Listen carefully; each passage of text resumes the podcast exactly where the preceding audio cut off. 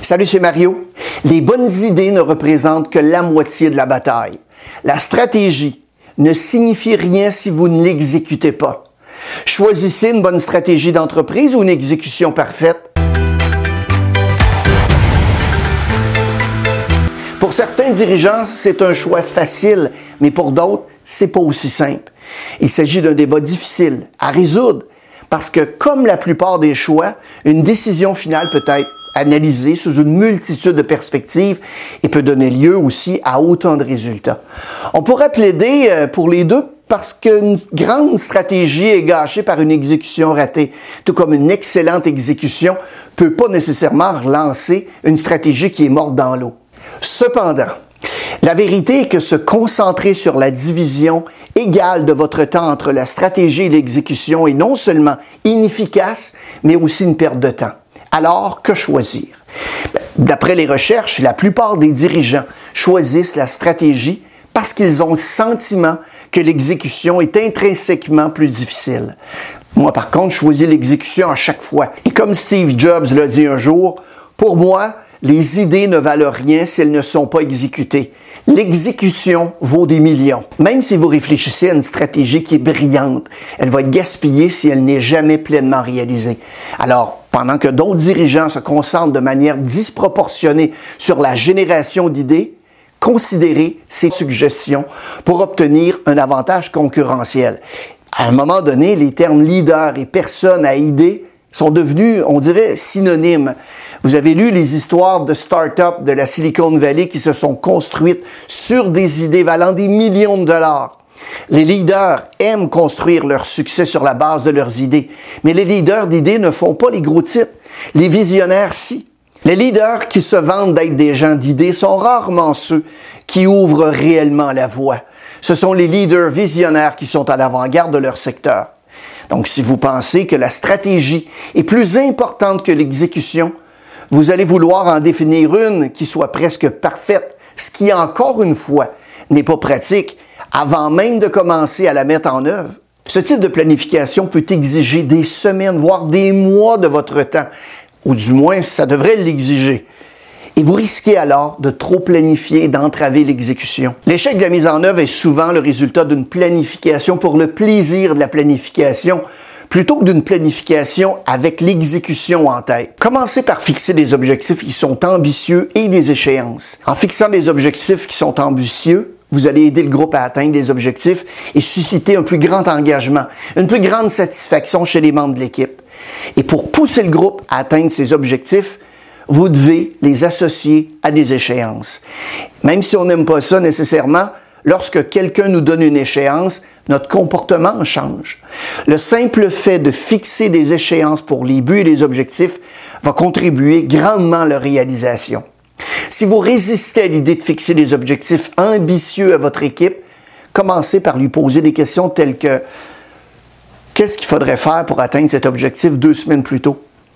On constate qu'en mettant votre équipe au défi et en la soutenant dans la réalisation d'un objectif plus difficile, les membres de l'équipe se sentent en fait plus engagés, plus satisfaits de leur travail. Soyez clairs et méthodiques.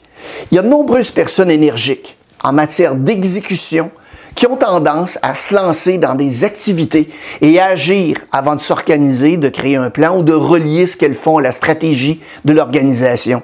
La discipline qui consiste à organiser les personnes, à rassembler les ressources, puis à élaborer un plan auquel les autres peuvent adhérer, va améliorer collectivement l'exécution. On a appris que lorsque tout le monde est collectivement responsable, personne n'est responsable. En donnant aux autres une orientation claire et un sentiment de connexion avec la stratégie de l'organisation, on va aider les gens à comprendre comment le travail qu'ils font va s'inscrire dans la mission de l'organisation. Vous devez aussi donner plus de feedback, surtout plus de feedback positif. Il s'agit d'améliorer l'exécution par la motivation intrinsèque plutôt que par des objectifs et des délais.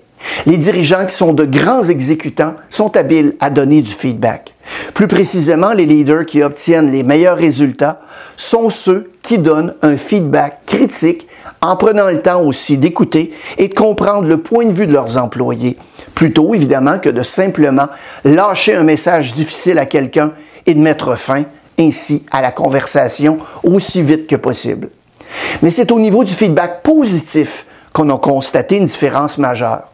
Plus précisément, on a constaté que les dirigeants qui excellent dans l'exécution donnent beaucoup plus de reconnaissance positive. Vous devez ensuite renforcer l'unité de l'équipe.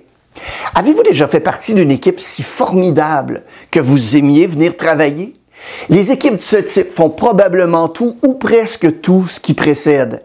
Les tâches sont claires, les processus sont logiques, les délais sont ambitieux, mais justes, et le feedback est abondant, mais elles font aussi quelque chose de plus. Dans ces équipes, le patron n'est pas le seul à motiver les membres de l'équipe. Les attentes des autres membres de l'équipe sont également de puissants facteurs de motivation. La création de type de culture d'équipe, c'est un élément important d'une bonne exécution. Si la constitution d'équipe performante comprend de nombreux aspects, notre expérience nous a montré que la résolution des conflits est sans doute l'élément le plus important sur lequel les dirigeants doivent se concentrer. Parce qu'en effet, de nombreux problèmes au sein d'une équipe proviennent de différences et de conflits entre les membres de l'équipe. Et dans les équipes très performantes, les membres de l'équipe se font confiance et les conflits sont constructifs et non destructeurs ou personnels. Enfin, si vous êtes arrivé jusqu'ici dans cette vidéo et que vous avez vraiment l'impression de faire toutes ces choses, mais que vous êtes perçu toujours comme une personne ayant un problème d'exécution, considérez ceci. Dans nos recherches, on a également constaté qu'il existe une relation presque univoque entre les leaders qui sont considérés comme rapides et ceux qui sont considérés comme de grands exécutants. Nos travaux précédents ont montré que certains des éléments ci-dessus, fixer des objectifs ambitieux, mettre en place des processus clairs et instaurer la confiance, par exemple, vont vous aider à avancer plus rapidement. Mais il se peut que vous deviez aussi donner à vos pairs et à vos supérieurs des preuves de votre rapidité par exemple en étant plus transparent sur le nombre de projets sur lesquels vous travaillez et aussi sur leur état d'avancement. Les compétences d'exécution permettent aux employés d'accomplir des tâches de manière rapide mais aussi efficace. Il s'agit de compétences qui sont importantes à posséder parce que l'exécution peut motiver les gens à travailler davantage et de manière productive, ce qui évidemment va contribuer à la prospérité de l'entreprise. Si vous souhaitez apprendre à améliorer la qualité de votre travail, c'est aussi utile de comprendre comment améliorer vos compétences d'exécution. Merci d'avoir regardé la vidéo et n'hésitez pas à la partager à vos collègues et amis. Abonnez-vous à notre chaîne et bien évidemment, si c'est le cas, aimez la vidéo. Nous publions de nouvelles vidéos environ toutes les semaines. Bon succès!